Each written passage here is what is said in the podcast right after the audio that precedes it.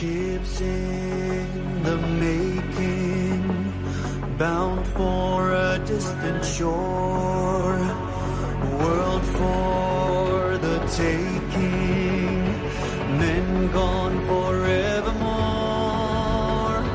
boarding and setting Sexto Continente. Dirigido por el obispo de San Sebastián, Monseñor José Ignacio Monilla.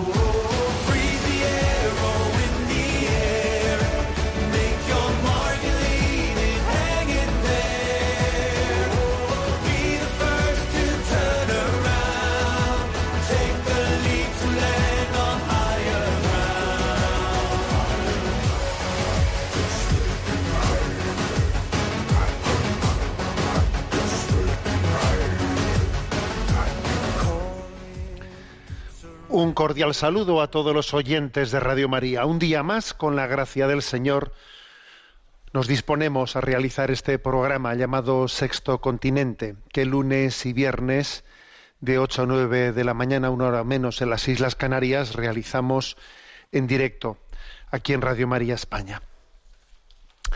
Ayer, día 10 de septiembre, que por cierto era el Día Mundial para la Prevención del Suicidio, ayer en el Parlamento español pues se daba otra vuelta de tuerca para la aprobación hacia la aprobación de la ley orgánica de regulación de la eutanasia. Una ley que dice en su en su exposición de motivos dice que no basta simplemente con despenalizar las conductas que implican alguna forma de ayuda a la muerte de los demás. No es suficiente con despenalizar hay que ir todavía más allá, ¿no? Dice, leo literalmente en ¿eh? la exposición de motivos de esta ley, ¿no? Se busca, en cambio, legislar para respetar la autonomía y voluntad de poner fin a la vida de quien está en una situación de enfermedad grave e incurable o de una enfermedad grave, crónica e invalidante, padeciendo un sufrimiento insoportable que no pueda ser aliviado en condiciones que él considere aceptables. ¿eh? O sea, mm, digamos que dice no basta simplemente con despenalizar las conductas que impliquen ¿eh? alguna forma de ayudar a morir a los demás. Es que en el fondo hay que legislar para respetar la autonomía y la voluntad de que aquí cada uno decide cuándo y cómo eh, tiene que morir. ¿eh? Pues esta es la, eh, la exposición de motivos de la ley orgánica de eutanasia que ayer, pues como digo en el Parlamento, pues dio un paso más porque se produjo la el ya previsible rechazo de, la recusación a esta ley pues por, por, parte de dos grupos políticos del Partido Popular y de Vox. Fueron sus enmiendas a la totalidad fueron rechazadas. Yo envié el siguiente mensaje eh, a redes sociales que os comparto. Ni la muerte es un derecho, ni la petición de suicidio es un acto libre, ni la ayuda al suicidio es un signo de empatía, ni la eutanasia es un acto médico. ¿Eh?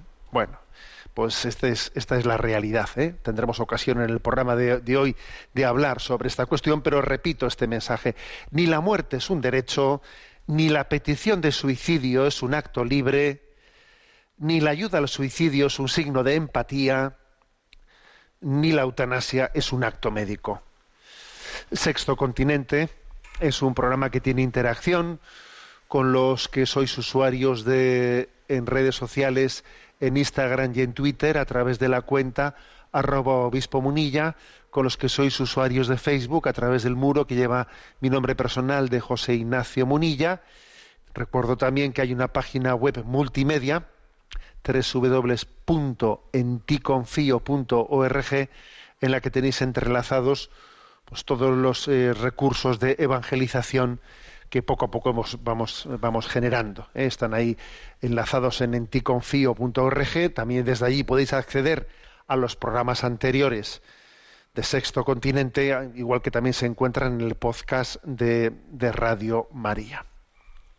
Bien, como digo, vamos a, tener así como tema principal en el programa en el programa de hoy lo que ayer aconteció, bueno, una reflexión sobre lo ayer acontecido en el Parlamento español sobre ese rechazo de, a las, de las dos enmiendas a la totalidad de esa ley de eutanasia que se está tramitando. Bueno, lo curioso del asunto es que en plena pandemia del coronavirus, ¿eh?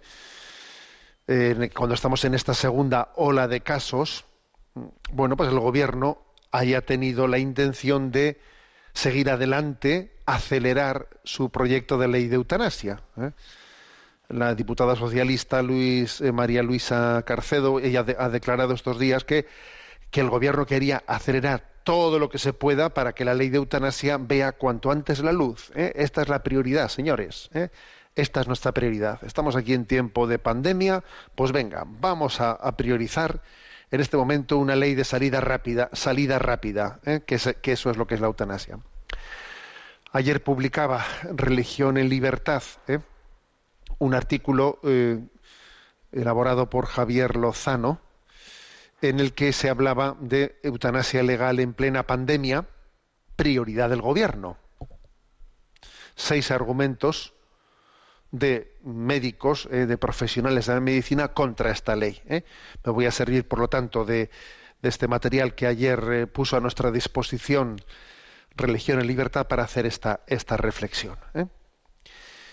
Bueno, seis argumentos ¿eh? que creo que bueno no nos van a sonar a, a, novedosos pero sí que creo que es importante como estamos en un debate me parece que tenemos que tener también tener una capacidad de traslación de argumentación ¿eh? es verdad que que eso de que es importante dar razón de nuestra fe razón de no, no, únicamente de la fe, sino también del discernimiento ético, del discernimiento ético. A veces nos puede ocurrir que, que, que, tengamos un, bueno, pues por la educación que hemos recibido tenemos unas firmes raíces, ¿no? de fundamentación ética, pero igual no suficientemente formuladas, formuladas, porque es que, eh, claro, en esta vida eh, como, nos encontramos, como tienes que cotejarte con alguien que piensa absolutamente lo contrario y que además ese que piensa absolutamente lo contrario eh, estamos acostumbrados a que suele ser un mago, un mago de,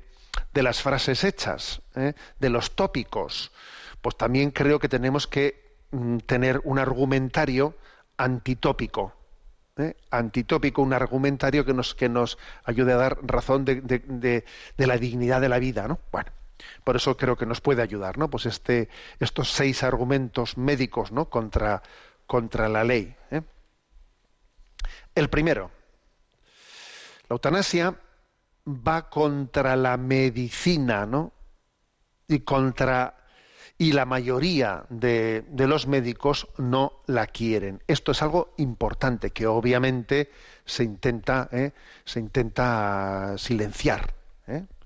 Esto además pasó también, ¿eh? pues pasó pues con el tema del, del, aborto, o sea, cuando el aborto fue aprobado, pues eh, se aprobó en contra, vamos, con la declaración totalmente mayoritaria de los colegios médicos, etcétera, etcétera. Pero bueno, ¿eh?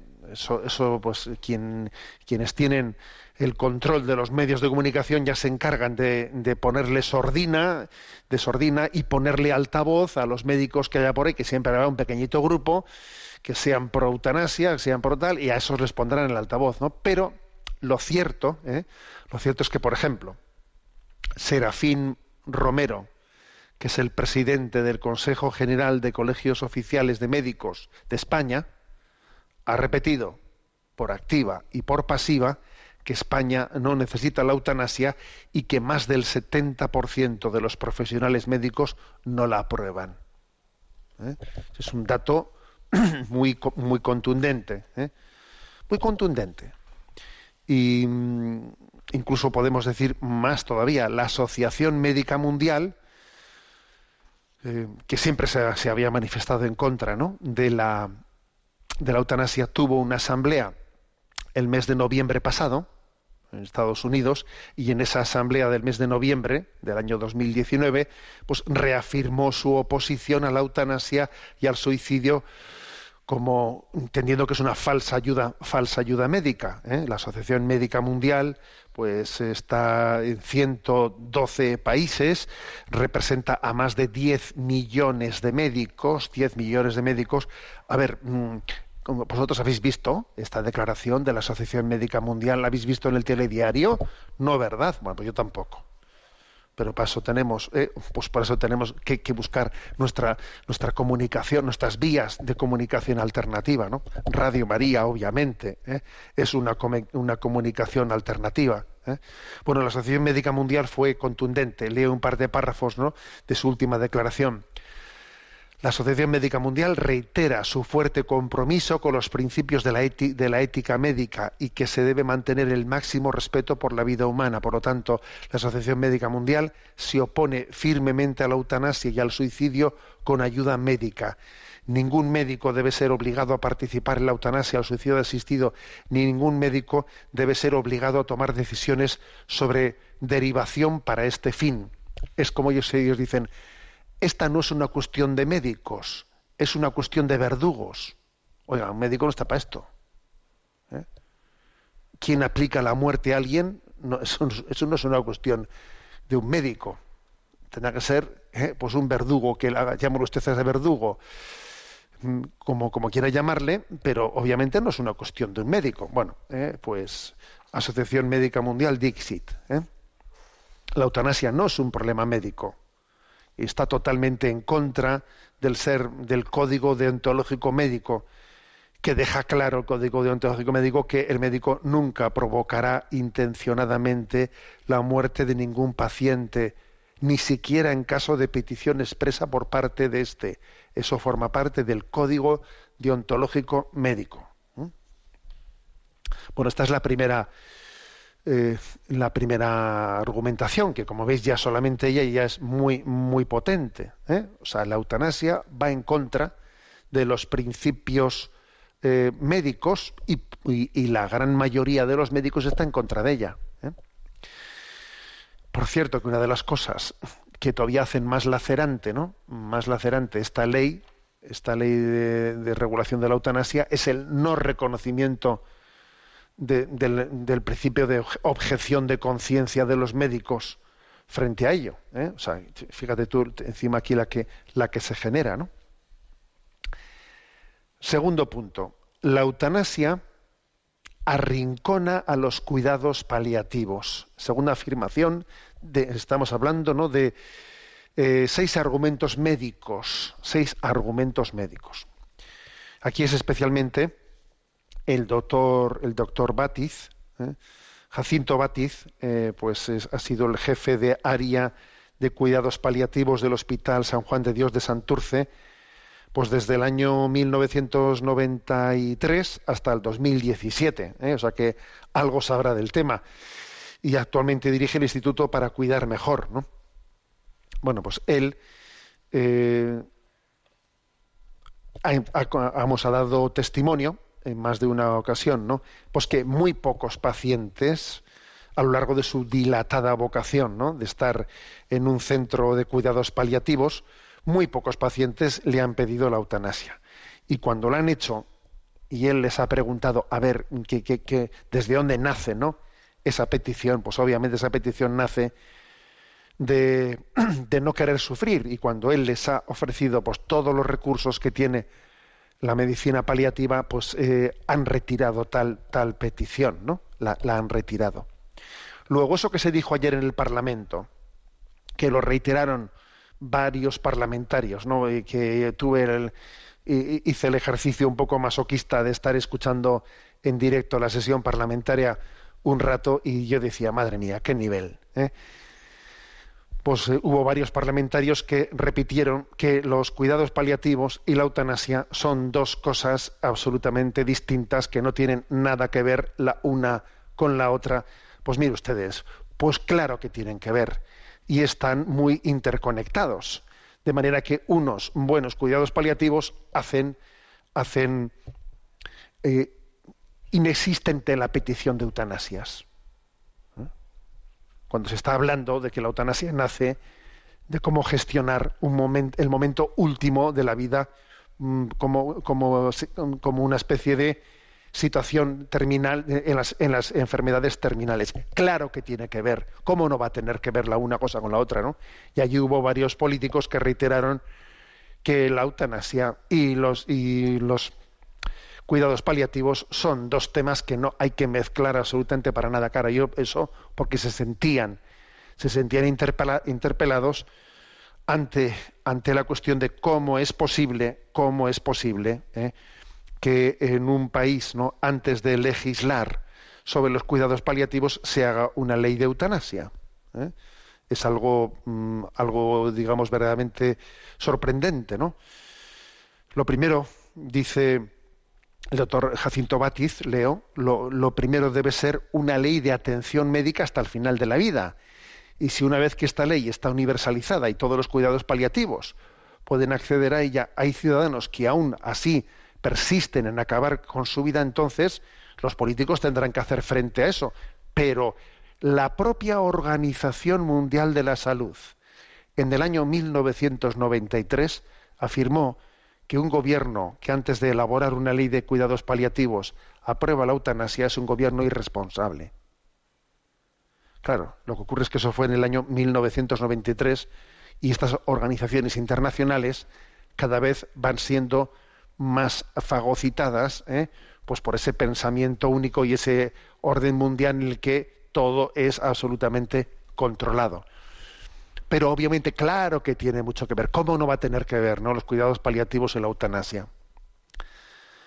La realidad es que, por otra parte, eh, no únicamente tienen que ver en el sentido en que si hay unos buenos cuidados paliativos, la petición de la, de la eutanasia es prácticamente inexistente, pero es que además también tiene que ver en otro sentido.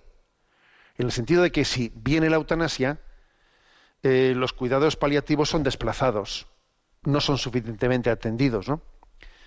De hecho, la Asociación Europea de Cuidados Paliativos ha criticado muy duramente el modelo de los cuidados paliativos que se está utilizando en Bélgica y en Holanda. Bélgica y Holanda sabéis que son los dos países estrella en Europa sobre, de, de la legislación eutanásica.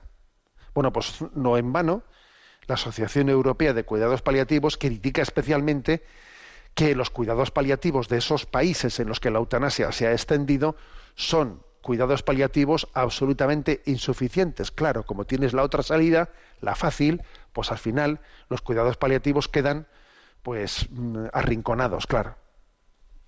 Había que ser muy listo ¿eh? para llegar a, a- prever tal cosa y obviamente pues pues ahí está para como muestra un botón lo que acabo de decir, ¿no? Bueno, por lo tanto, el segundo argumento médico, la eutanasia arrincona a los cuidados paliativos. Y de la misma manera, los cuidados paliativos, si se introducen como tienen que introducirse antes que la eutanasia, hace innecesaria la eutanasia, claro. Tercer argumento médico. El tercer argumento médico es que la eutanasia, la experiencia nos dice que se descontrola allí donde se aplica. ¿eh? Después de unos años se produce una cuesta abajo impepinable. Una cuesta abajo que es que al principio ¿no? se introduce por unos supuestos eh, casos, ¿no? supuestos casos extremos, etcétera, y luego comienza la cuesta abajo. Aunque en nuestro caso yo ya veo que la exposición de motivos de la ley de regulación de la eutanasia, ya desde el principio vuelvo a leer el punto de la exposición de motivos. ¿eh? Se busca legislar para respetar la autonomía y voluntad de poner fin a la vida de quien, primero dice, está en una situación de enfermedad grave e incurable, pero también dice después, o de una enfermedad grave crónica e invalidante. O sea que, fin, ¿eh?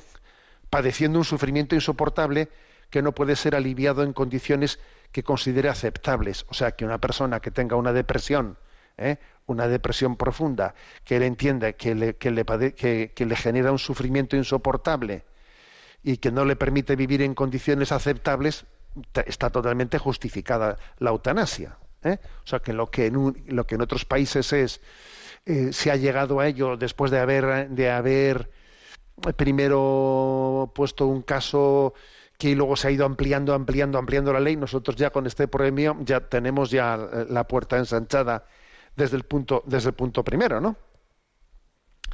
Bueno, pues lo de la pendiente resbaladiza es, es obvio. La historia nos demuestra lo rápido que se lleva, que se llega a la eutanasia en enfermos psiquiátricos, eh, con demencias, ancianos vulnerables, discapacitados. En Holanda la eutanasia se aplica no ya solo a los enfermos, sino simplemente a gente que no quiere vivir. ¿Eh? Esto en Holanda está ocurriendo, ¿no? Y la eutanasia tiende a hacerse especialmente accesible a las clases económicamente más débiles, los grupos más desfavorecidos, las personas más vulnerables. ¿eh?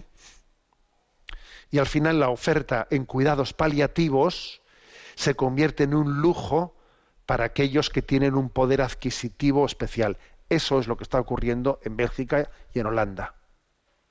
Y el que no quiera verlo, pues bueno, pues que se ponga una venda, eh, una venda, pero que encima no pretende coger, el micrófono delante de la televisión, instruirnos a todos los demás, porque esto es lo que está ocurriendo. ¿eh?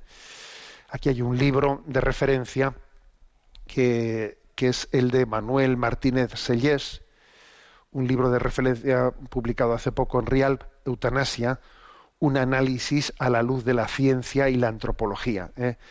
Pues este catedrático de medicina y jefe de cardiología del Hospital Gregorio Marañón de Madrid eh, hizo un gran servicio con la publicación de este, ¿no? de este libro. Por lo tanto, tercer argumento médico, pendiente resbaladiza. Pendiente resbaladiza, cuesta abajo, se corre con mucha, ¿eh?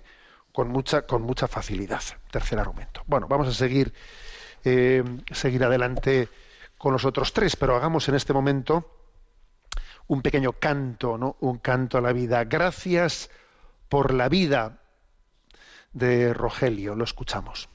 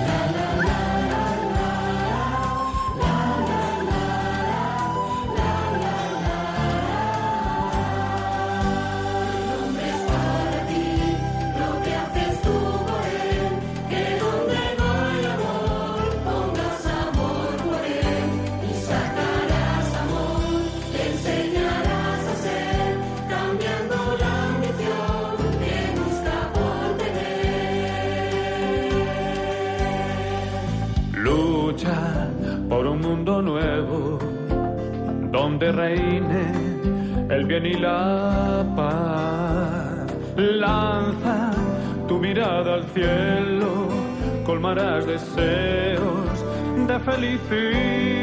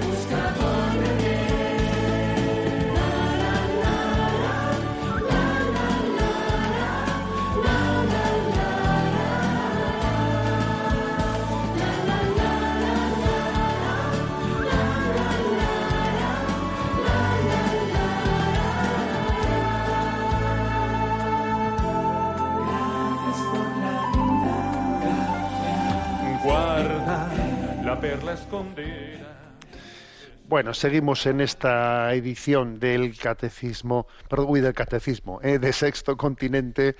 Seguimos en esta edición hablando de un tema de actualidad.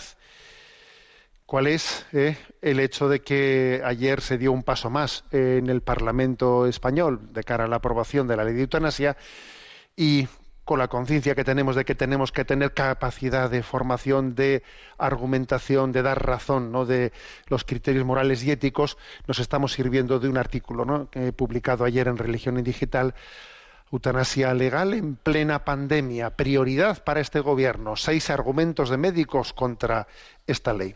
Entonces, bueno, los hemos expresado ya los tres argumentos primeros. El primero era que la eutanasia va contra, va contra la deont- deontología médica. Gracias a Dios, la mayoría de los médicos no están por la labor. ¿eh? Segundo lugar, la eutanasia arrincona los cuidados paliativos. ¿eh? Al mismo tiempo, los cuidados paliativos arrinconan a la eutanasia si se aplican debidamente, como es, como es obvio. Tercer lugar, hay una pendiente resbaladiza en la que una vez que se aprueba la eutanasia se va a cuesta abajo, pero vamos, ¿no? Hasta ya eh, al final, pues, bueno, pues sencillamente cualquier depresión, cualquier no querer, una situación de no querer vivir, argumentada, sostenida, finalmente, claro, si existe el derecho a decidir cuándo y dónde uno termina su vida, pues no hay más que hablar. Pendiente resbaladiza. ¿eh? Bueno, seguimos adelante. Cuart- cuarto argumento el peligro para los más débiles y, vulnerables. ¿Mm? El peligro para los más débiles y vulnerables. A ver, la eutanasia se vende como una manifestación de libertad. Y eso, y eso es un timo. ¿eh? Yo ayer lo dije en ese mensaje que envié a redes sociales. ¿eh? O sea, ni la muerte es un derecho, ni la petición de suicidio es un acto libre. Pero qué acto libre, por Dios, pero qué acto libre. ¿eh? En eso os puedo decir que los que hemos, los que hemos acompañado a muchas personas, ¿no? El, sacerdocio te, te da un balcón, ¿eh? un balcón de asomarte, ¿no? Pues a, al corazón del mundo, en el que una vez que has, eh, has acompañado a muchas personas que se han suicidado, que han intentado suicidarse, que a ver, a ver, pero qué petición libre, por Dios, qué petición libre, ¿no? Eso no es verdad que sea una manifestación de libertad. ¿eh? Y además, ¿eh? y además, eh, mm, aprobar una ley de eutanasia pone el foco todavía en las personas más, más vulnerables, que con esta ley, de alguna manera, se encontrarán presionadas a decidir y a contestar a la pregunta de por qué quieren seguir viviendo cuando tienen una posibilidad de dejar de hacerlo y por lo tanto de por qué quieren seguir siendo un peso para su familia y para la sociedad. Eso es obvio que es así. Es así. Porque ¿cuántos, cuántos enfermos hemos visto que te dicen, ay, yo lo que más lamento es ser un peso para nadie, yo lo que no quisiera es estorbar, yo lo que, yo lo que no quisiera es dar la lata. Pero bueno, esa frase ¿cuántas veces la hemos oído? A que la hemos escuchado todos los que estamos ahora mismo sintonizando aquí Radio María, a que la hemos escuchado todos. O sea, no nos damos cuenta que qué potencialidad manipuladora existe con la aprobación de una ley de eutanasia a una persona que necesita ser cuidada, necesita ser atendida y entonces, bueno, tú verás, ¿eh? Sí, no, no, no, con toda libertad, ¿eh? Pero vamos, tú tranquilamente, si tú si quieres, bueno, que sepas que se aprobó esta ley, muy bien, ¿eh? Tú tranquilo, pero, pero decides tú, ¿eh? Sí, sí, decido yo y yo aquí estoy con una conciencia de que estoy dando trabajo, estoy no sé qué. A ver, eso, esa aprobación es una presión, es una presión verdaderamente perversa en la conciencia de los más débiles. Es una presión perversa, cargando sobre sus conciencias encima el hecho de que de dejar de estorbar. Eso, en la práctica, esto es así. ¿eh? disfrazado de libertad, pero qué libertad, qué libertad. Lo cierto es que, sí, que en este tema se está hablando desde, desde una máxima eh, presión, desde una situación de vulnerabilidad absoluta, pero qué libertad. ¿eh? Por eso, mm, en el fondo, esta es la verdad. ¿eh? Y además podemos decir una cosa, en un país en el que no exista eutanasia, pues bueno, los médicos, los sanitarios, los familiares, todo el mundo se esforzará por curar esa tendencia depresiva de una persona que no se ve bien porque tiene que estar con, continuamente asistida por los demás. Y pesa sobre ella una especie de remordimiento de decir eh, ay, qué trabajo estoy dando a los demás, no me gustaría, no me gusta que los demás tengan que cambiar sus horarios de vida por mí. En un país en el que no hay eutanasia, entre todos se le quitará a esa persona de la cabeza eso y se le dirá, a ver, que hoy por ti, mañana por mí, que todos es- necesitamos ser cuidados, que nos va a hacer bien cuidarte, que cuidarte a ti va a ser un bien para todos nosotros, ¿no? Pero en un país en el que sí exista la eutanasia, pues bueno, muchos pacientes van a sentir que sobran, que, que son una carga, una molestia, son, y entonces van a, va a rondar sobre ellos una especie, una especie de presión emocional de a ver si tomas una decisión. ¿eh? Nadie, no hace falta que alguien se lo diga explícitamente. No, ya ve el, el telediario. ¿Eh? Ya está. A ver, esta, esta es la verdad, ¿no? O sea, esto es un peligro para los más débiles y vulnerables. Y de un acto de libertad, tururú. Tururú, pero ¿qué acto de libertad? Yo cuando, cuando ayer escuchaba yo, ¿no? Pues eh, algunas intervenciones del Parlamento y oía a algún político hablar de un acto de libertad, yo decía para mí, tú no has escuchado a nadie en tu vida sufriendo en una cama tú no te has puesto a hablar a, a escuchar un corazón que abre que abre su corazón y te y te expresa lo, que es el sufrimiento. O sea tú no has escuchado tú, tú hablas de tú no sabes de qué estás hablando no conoces el corazón humano. Cuando hablas de libertad qué estás diciendo ¿Eh? bueno quinto argumento. Un mensaje confuso sobre el suicidio sobre el suicidio ¿eh? claro ya he comentado que lo curioso del asunto es que ese, debate, ese trámite parlamentario que tuvo lugar en el día de ayer, que ayer era 10 de septiembre, pues precisamente, fíjate cómo son las cosas, que coincidió con el Día Mundial para la Prevención del Suicidio. Pues ahí es nada, tú. El Día Mundial para la Prevención del Suicidio, con un debate parlamentario para rechazar las enmiendas a la, ¿eh?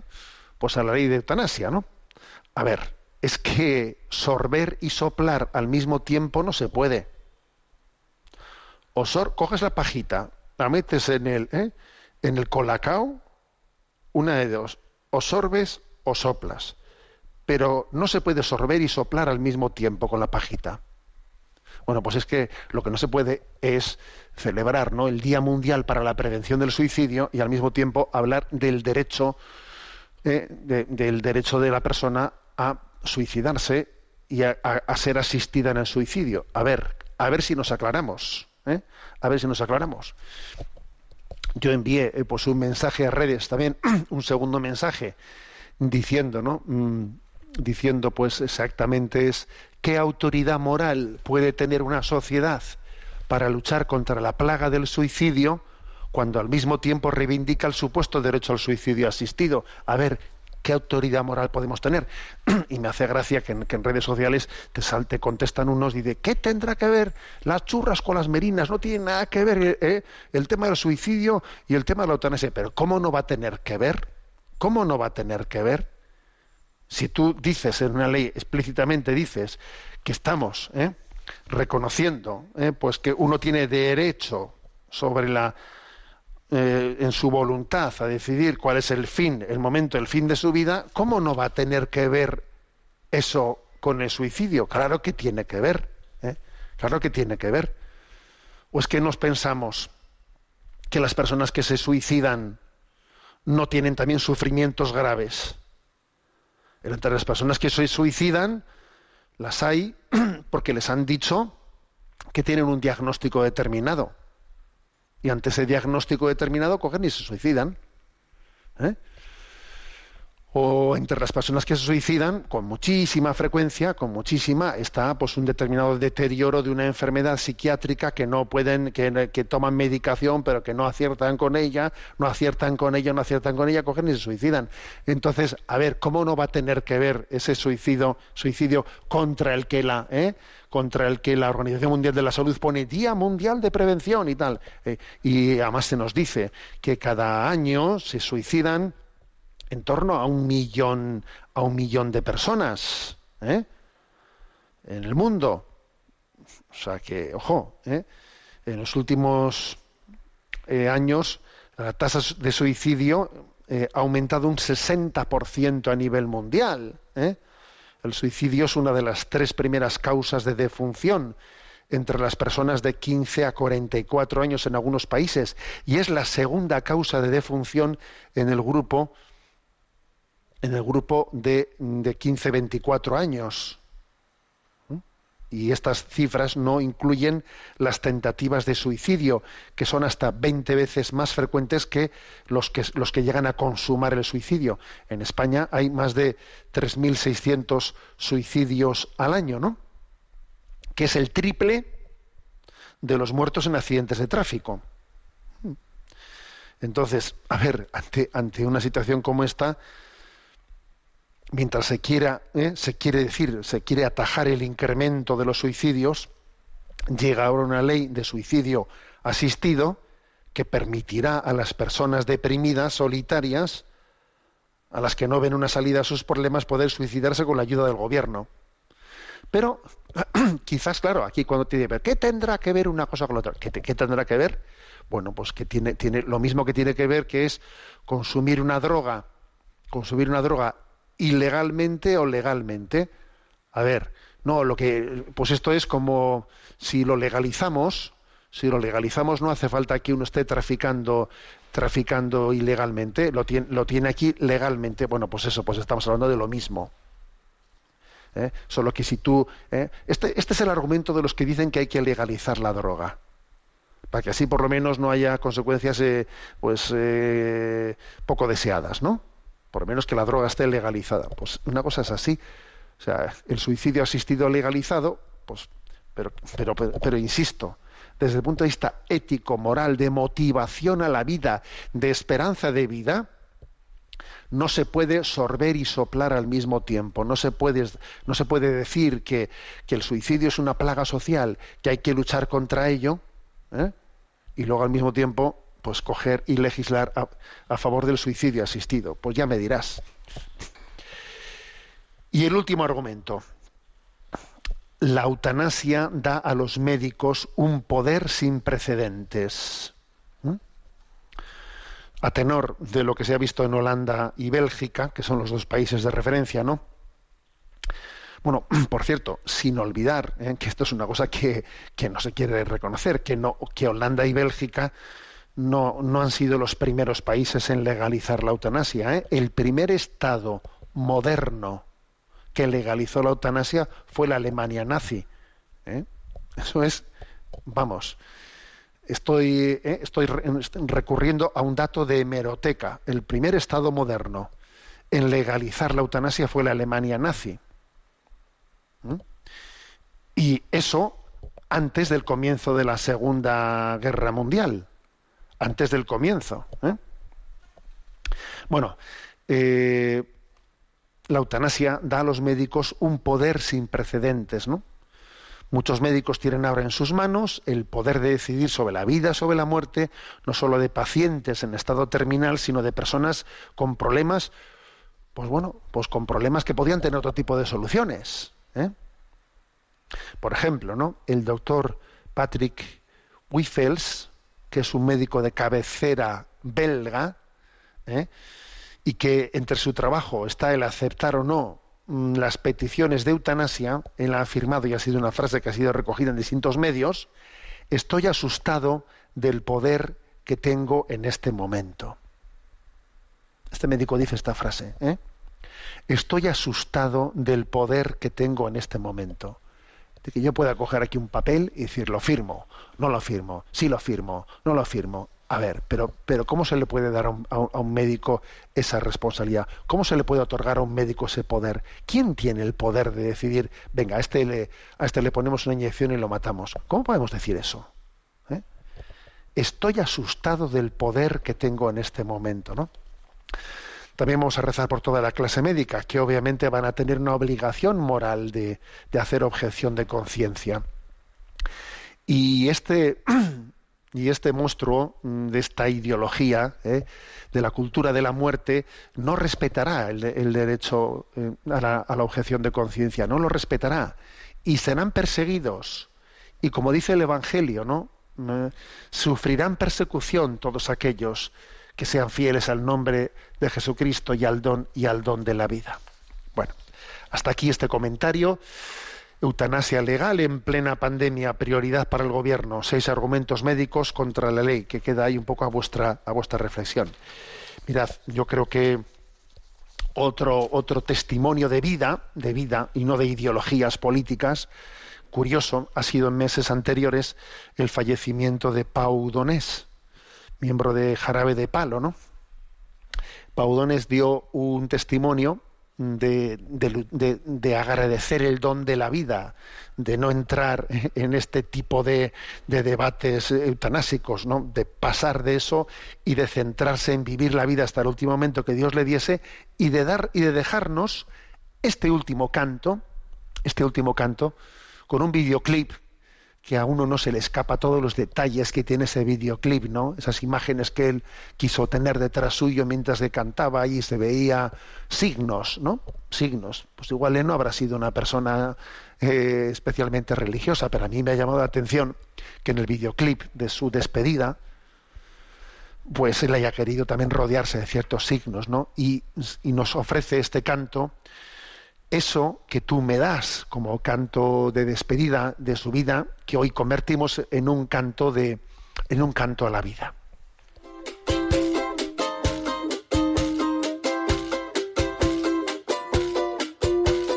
Eso que tú me das es mucho más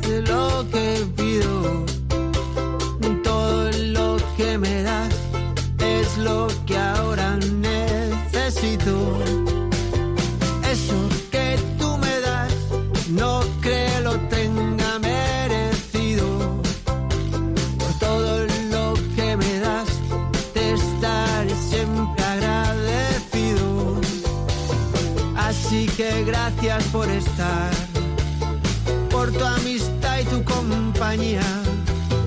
Eres lo, lo mejor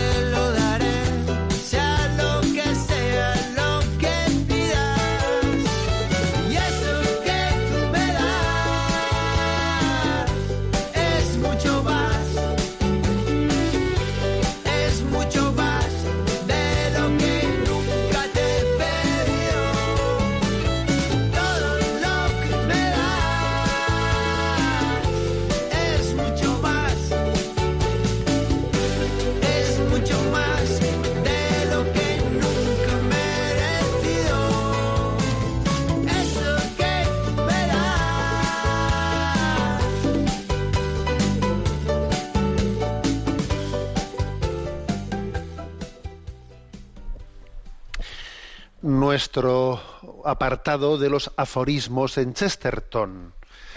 Sabéis que ahí eh, vamos comentando, sirviéndonos de eh, un libro titulado Un buen puñado de ideas de Enrique García Máiquez y Luis Daniel González, pues vamos desgranando distintos aforismos en Chesterton. Hoy nos toca el aforismo conservadurismo. ¿eh? Bueno, pues interesante, porque pues porque Chesterton es un hombre que al mismo tiempo es considerado conservador, es, considerado liberal, mm, por eso da, para mucho, ¿no? Este, este aforismo, ese término de conservadurismo o conservador. Bueno, todos somos conscientes de que el término conservador hoy también, ¿eh? Pero entonces también ocurría así. ¿eh? El término conservador es el término antipático y el término progresista es el término simpático. ¿eh? Esto es así. ¿eh? Y sin embargo, Chesterton, pues intentando hacer ver que las cosas son más complejas de lo que estos estereotipos tan simplistas, ¿no? Porque los estereotipos siempre lo que hacen es eh, simplificar, simplificar, hacer caricaturas, caricaturas, ¿no? Eh, Chesterton dice, a ver, la realidad es más compleja de lo que uno la percibe. ¿eh? Entonces él comienza diciendo, existe un eterno rebelde en el corazón del conservador. Sí, existe un eterno rebelde. Y, y al mismo tiempo, digamos también, que hoy en día mm, nada sería tan conservador como una rebelión. ¿Eh? Hoy en día nada sería tan conservador como una como una rebelión. ¿En a qué se refiere? Pues, pues claro, pues, eh, en este tiempo en el que lo, lo que se lleva, lo que se lleva es eh, pues ser un rompedor, ser un rompedor, ser eh, eh, bueno, pues eso es ser un conservador.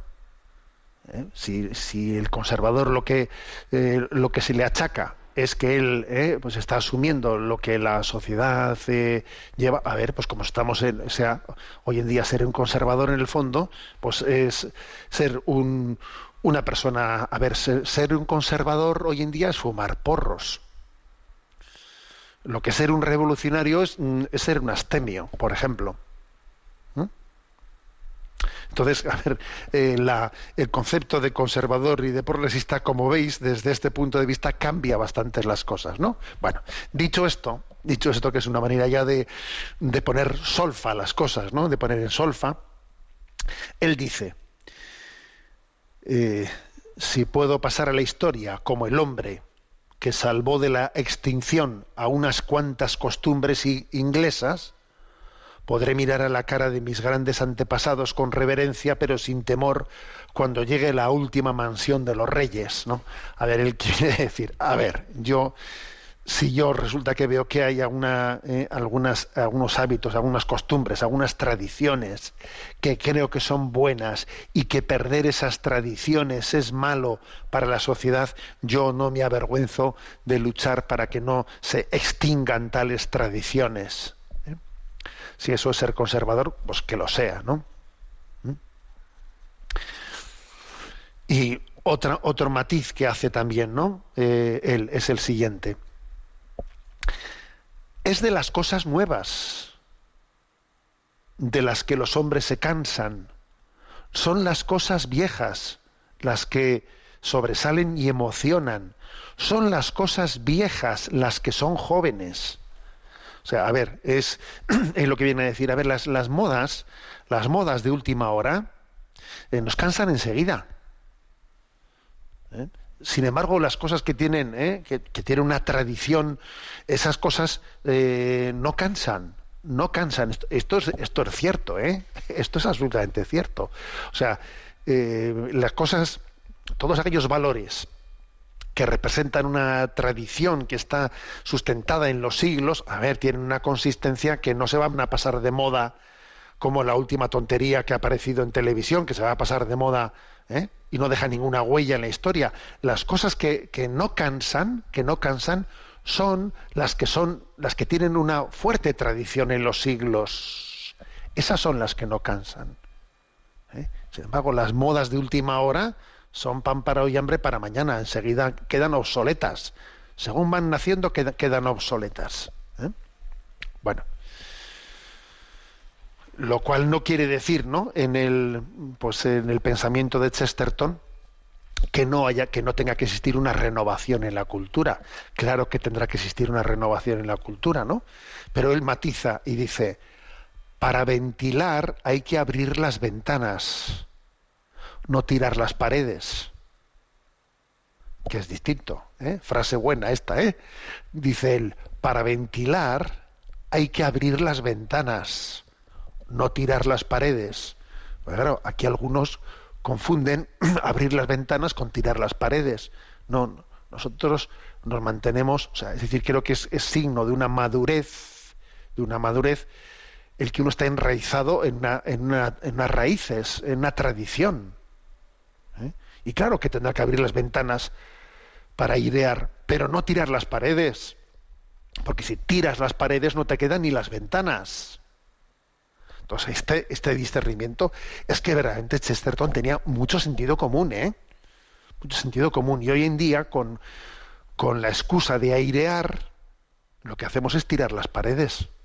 Entonces, a ver, no hay fundamento, fundamento firme en el que edificar la casa. ¿eh? No, no hay cimiento, no hay paredes, ¿no?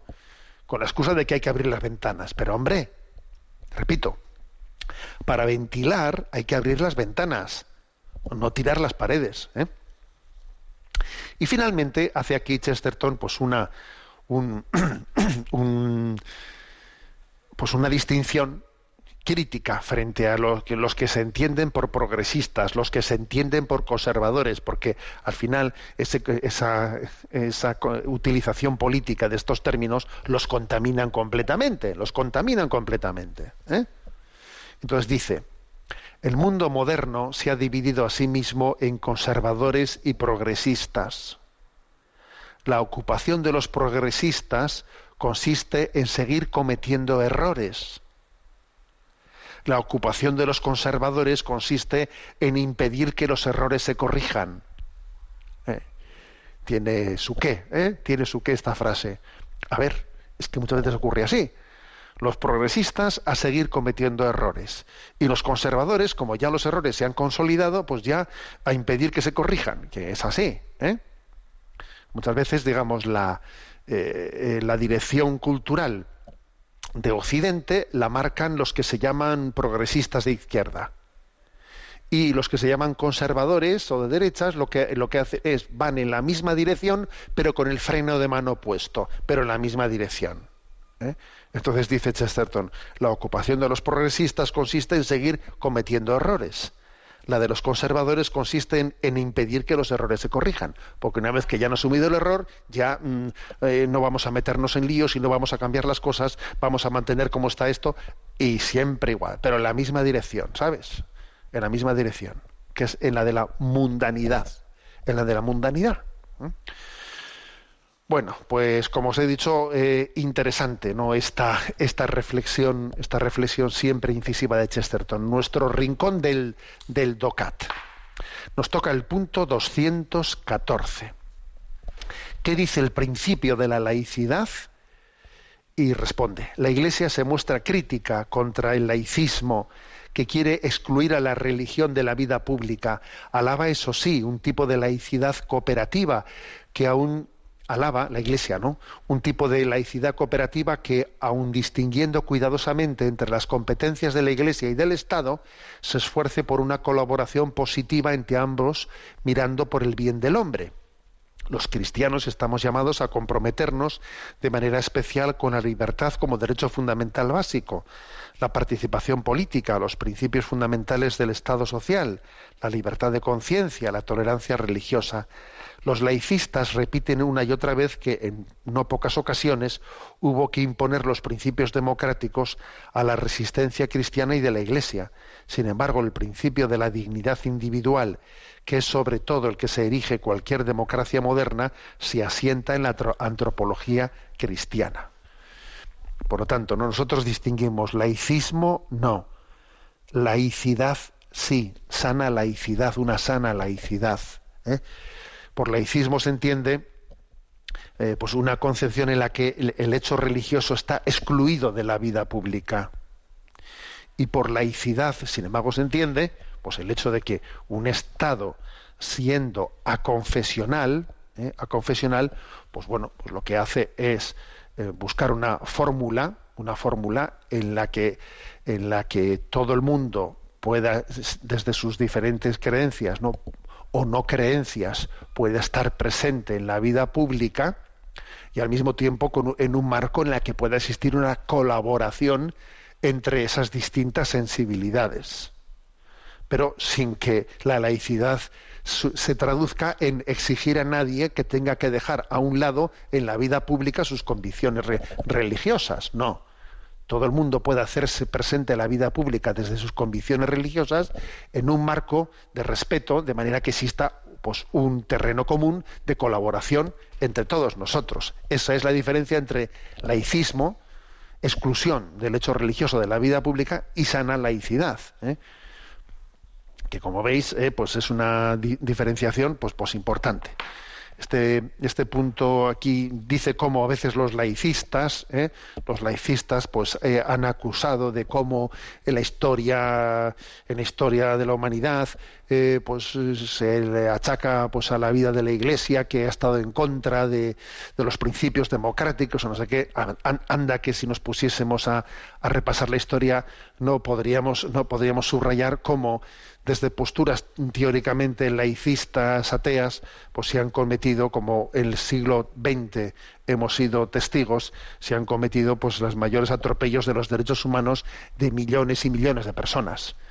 Y ahí está eh, el ejemplo de lo ocurrido por los dos grandes, ¿no? Por los dos grandes eh, gigantes tanto del nazismo como del marxismo en el siglo XX. O sea que no es cuestión aquí de, reprocharse, ¿eh? de hablar de una cuestión como esta, reprochándose episodios históricos, sino de ver en qué antropología, en qué concepción de la vida se sustenta, se sustenta esto, que es, que es lo importante, ¿eh? que es lo importante. Aquí lo que dice este punto es que estamos llamados a comprometernos, en la participación política, en los principios fundamentales del Estado, eh, pero obviamente también estamos llamados a ello y, el Estado está llamado también a crear un marco en el que uno pueda hacer esa participación, incluyendo ¿no? desde, su, desde sus convicciones, ¿eh? que no tenga que dejarlas eh, fuera, fuera de, de su de su discernimiento en el momento en que se hace presente también en la vida en la vida pública ¿eh? este es un poco el, el tema clave ¿eh?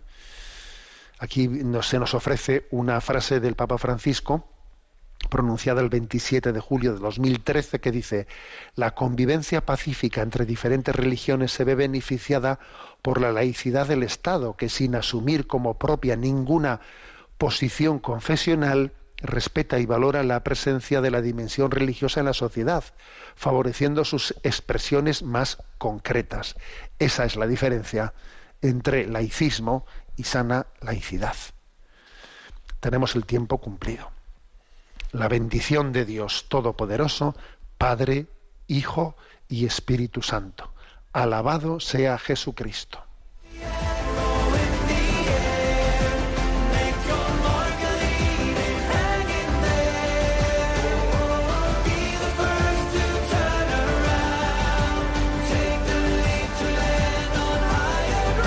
Y así finaliza en Radio María, Sexto Continente, un programa dirigido por el obispo de San Sebastián, Monseñor José Ignacio Monilla.